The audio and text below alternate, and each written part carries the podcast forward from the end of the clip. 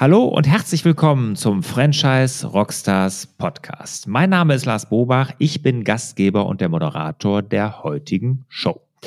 Ja, und heute haben wir den Daniel Dome zu Gast. Der Daniel Dome, der ist Multipreneur, also Mehrfachunternehmer und hat sich mit zwei unterschiedlichen Systemen in der Franchise-Branche selbstständig gemacht als Franchise-Nehmer, hat aber und das finde ich super spannend, noch eine Holding gegründet, wo er anderen angehenden Franchise-Nehmern, also Unternehmern, bei der Finanzierung helfen will. Aber nicht nur bei der Finanzierung, auch in allen Dingen rund um die Gründung. Und er bietet da wirklich Menschen, die gerne Unternehmer wären, aber von der finanziellen Ausstattung noch nicht so weit sind, Hilfe an.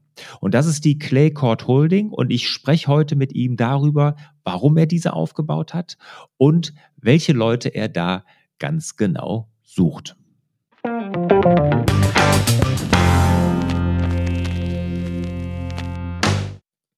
Ja, Daniel, du bist Multipreneur hier in der Franchise-Wirtschaft. Erzähl uns doch mal ganz kurz, mit welchen Franchise-Systemen du dich selbstständig gemacht hast. Ja, sehr gerne. Ähm, mein erstes äh, System war 2013 Isotech. Ähm, dürfte dir ja auch ein Begriff sein, lieber ja. Lars. Ähm, ja, klar. Genau, richtig. Da haben wir uns ja auch kennengelernt. Äh, mhm. Bin seit 2013 mit Isotech äh, selbstständig.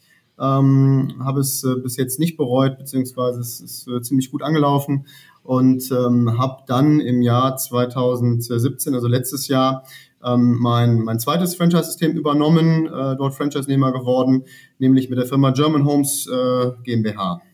Mhm. Erzähl mal ganz kurz den Zuhörern, die Isotech und auch German Homes nicht kennen, was die Systeme machen.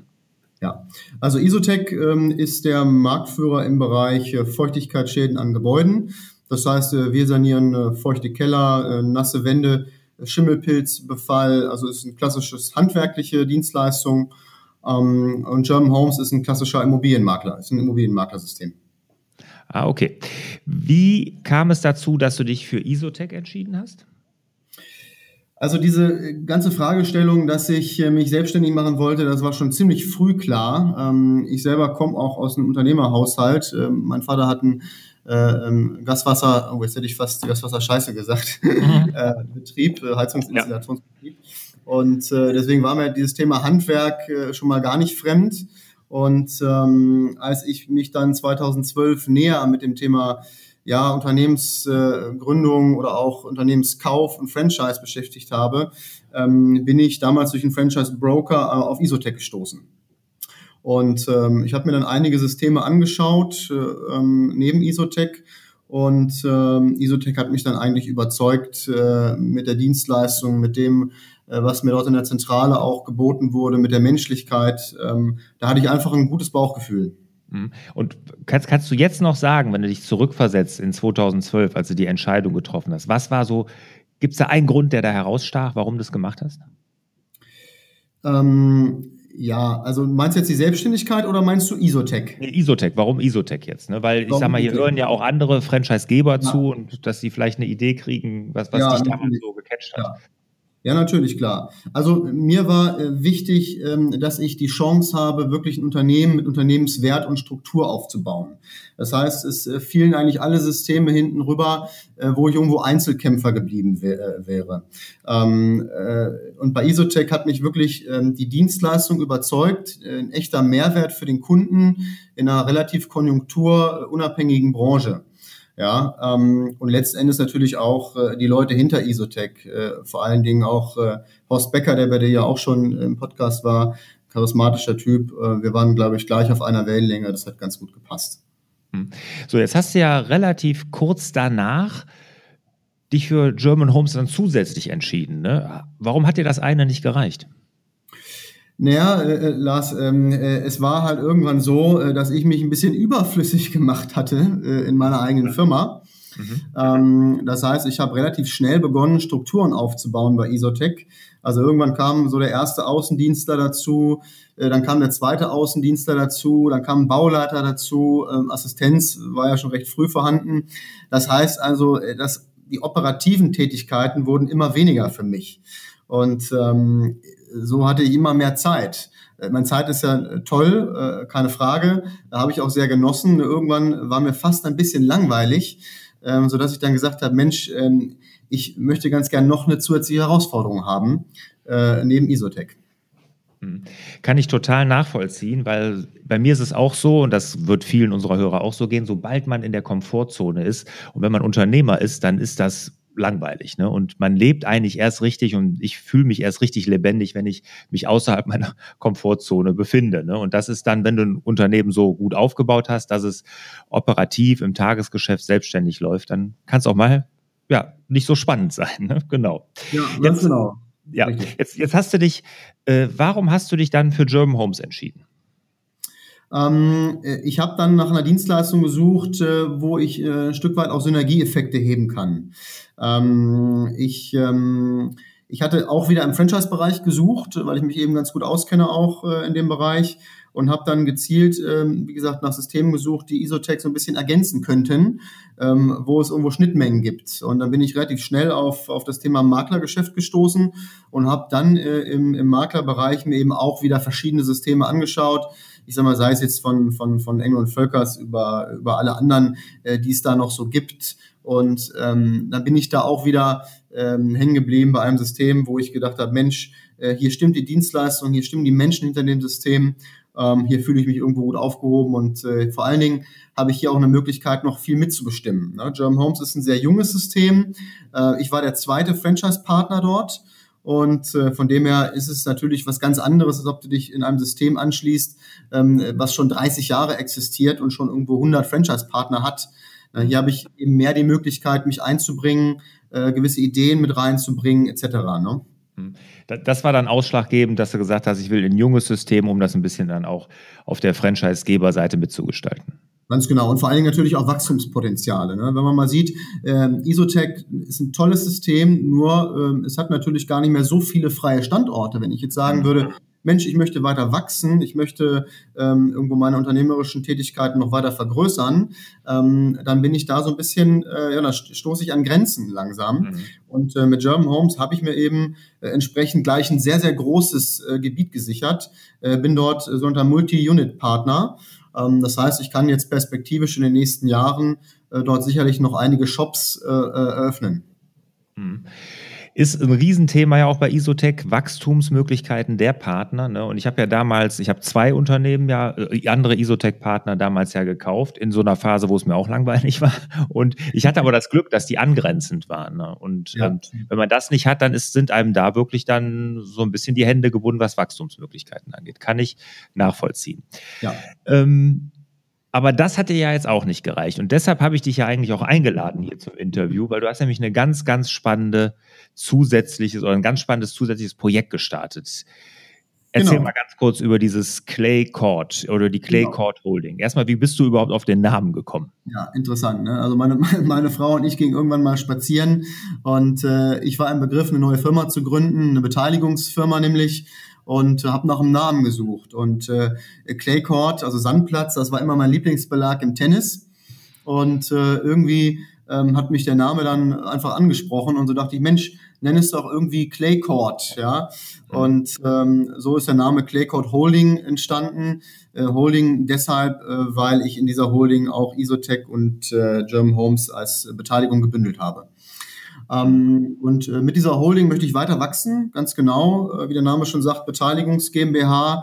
Ähm, ich möchte dort perspektivisch weitere Beteiligungen in der Holding bündeln und äh, vor allen Dingen auch äh, Gründern die Chance geben, äh, denen vielleicht der eine oder andere Euro fehlt, sich selbstständig zu machen, äh, mit mir gemeinsam äh, im Franchise-Bereich zu wachsen. Mhm.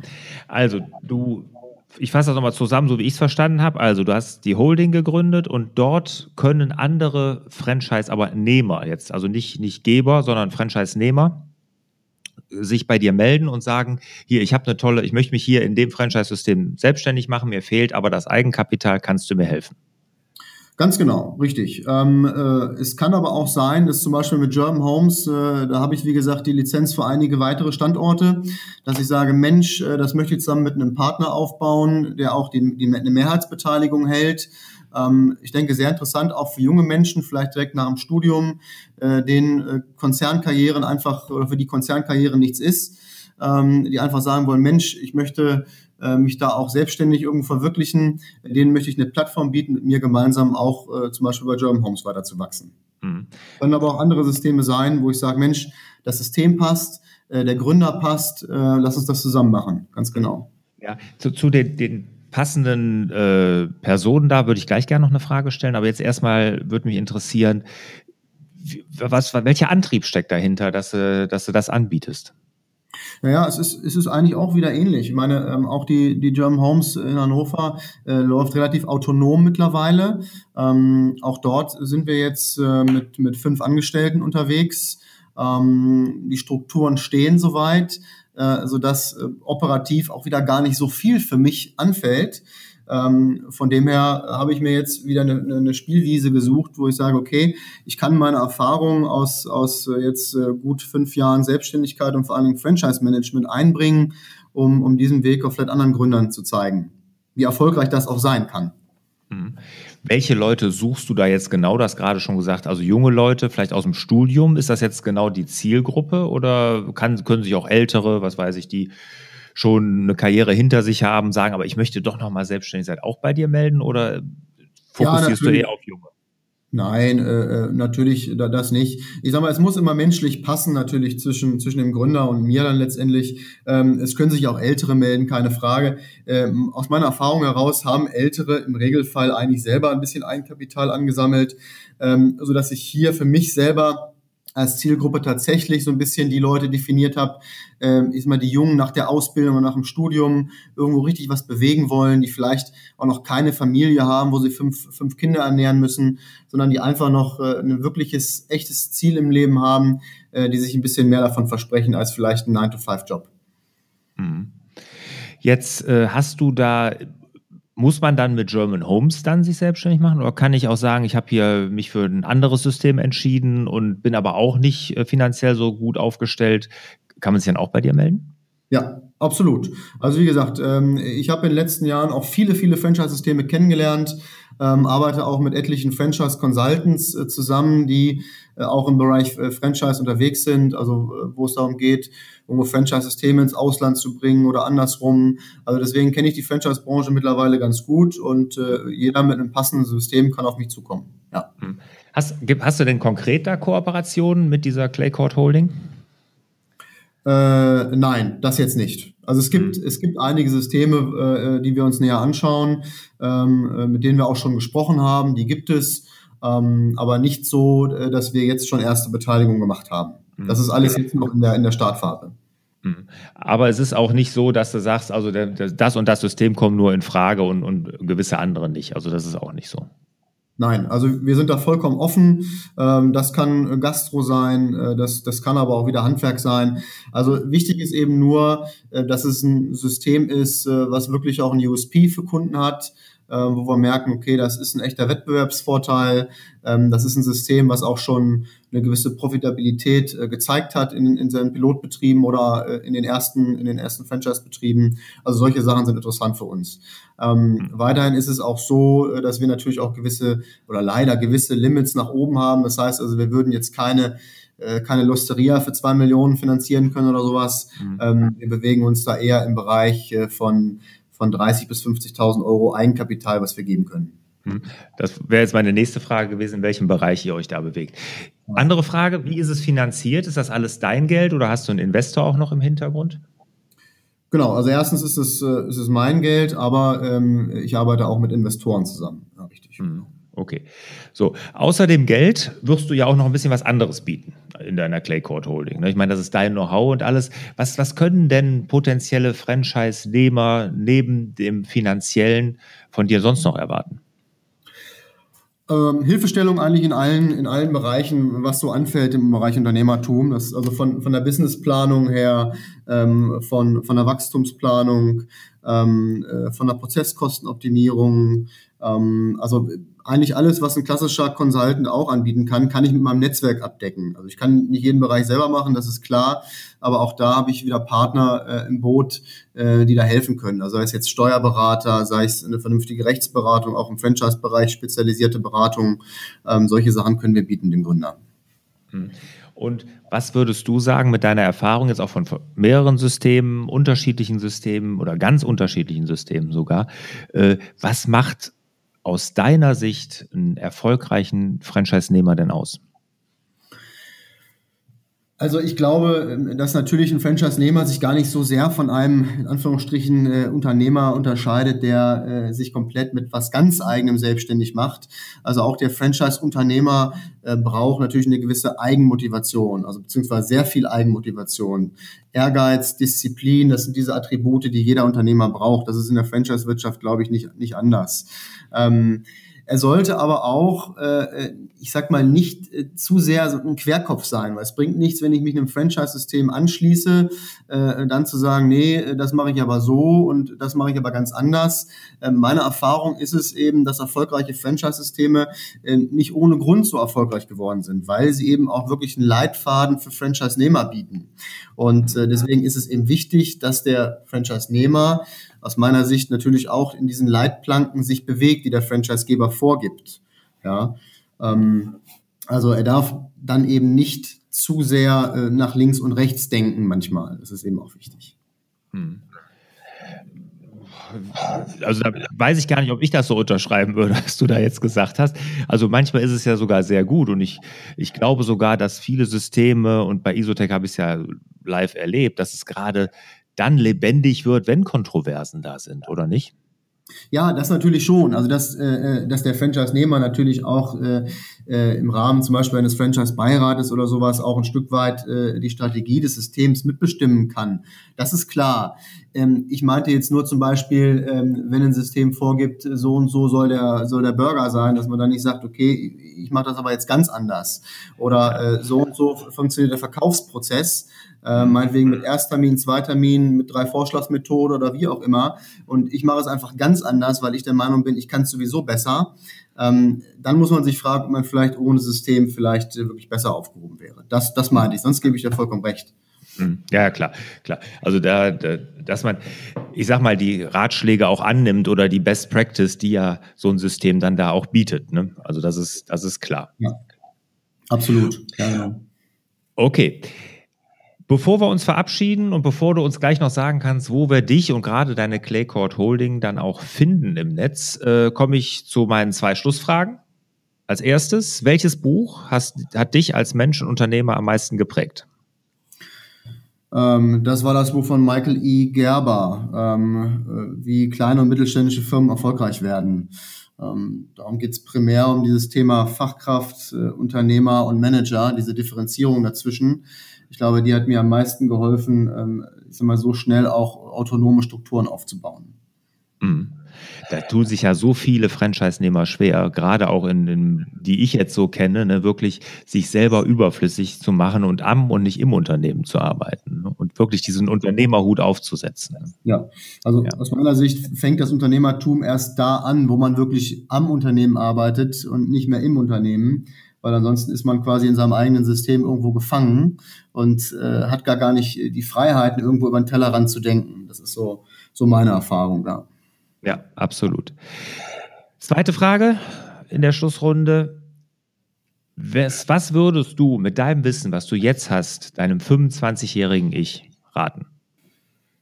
Ähm, ich glaube, ich würde ihm, würde ihm raten, äh, mich viel früher noch selbstständig zu machen. Ja. Ähm, ich ich habe ja nun ein paar Jahre Konzernerfahrung gesammelt, damals bei der Deutschen Bank auch, äh, nach dem Studium. Ähm, und ich sag mal, im Rückspiegel betrachtet hätten da wahrscheinlich anstatt fünf Jahre auch ein Jahr gereicht.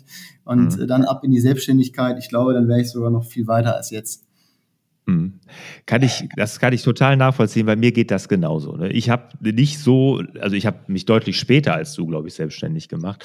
Und ich würde auch sagen, also die 15 Jahre Erfahrung oder die 15, doch waren, nee, nee, nicht ganz, waren zwölf Jahre Erfahrung als Angestellter, da hätten auch zwei Jahre gereicht.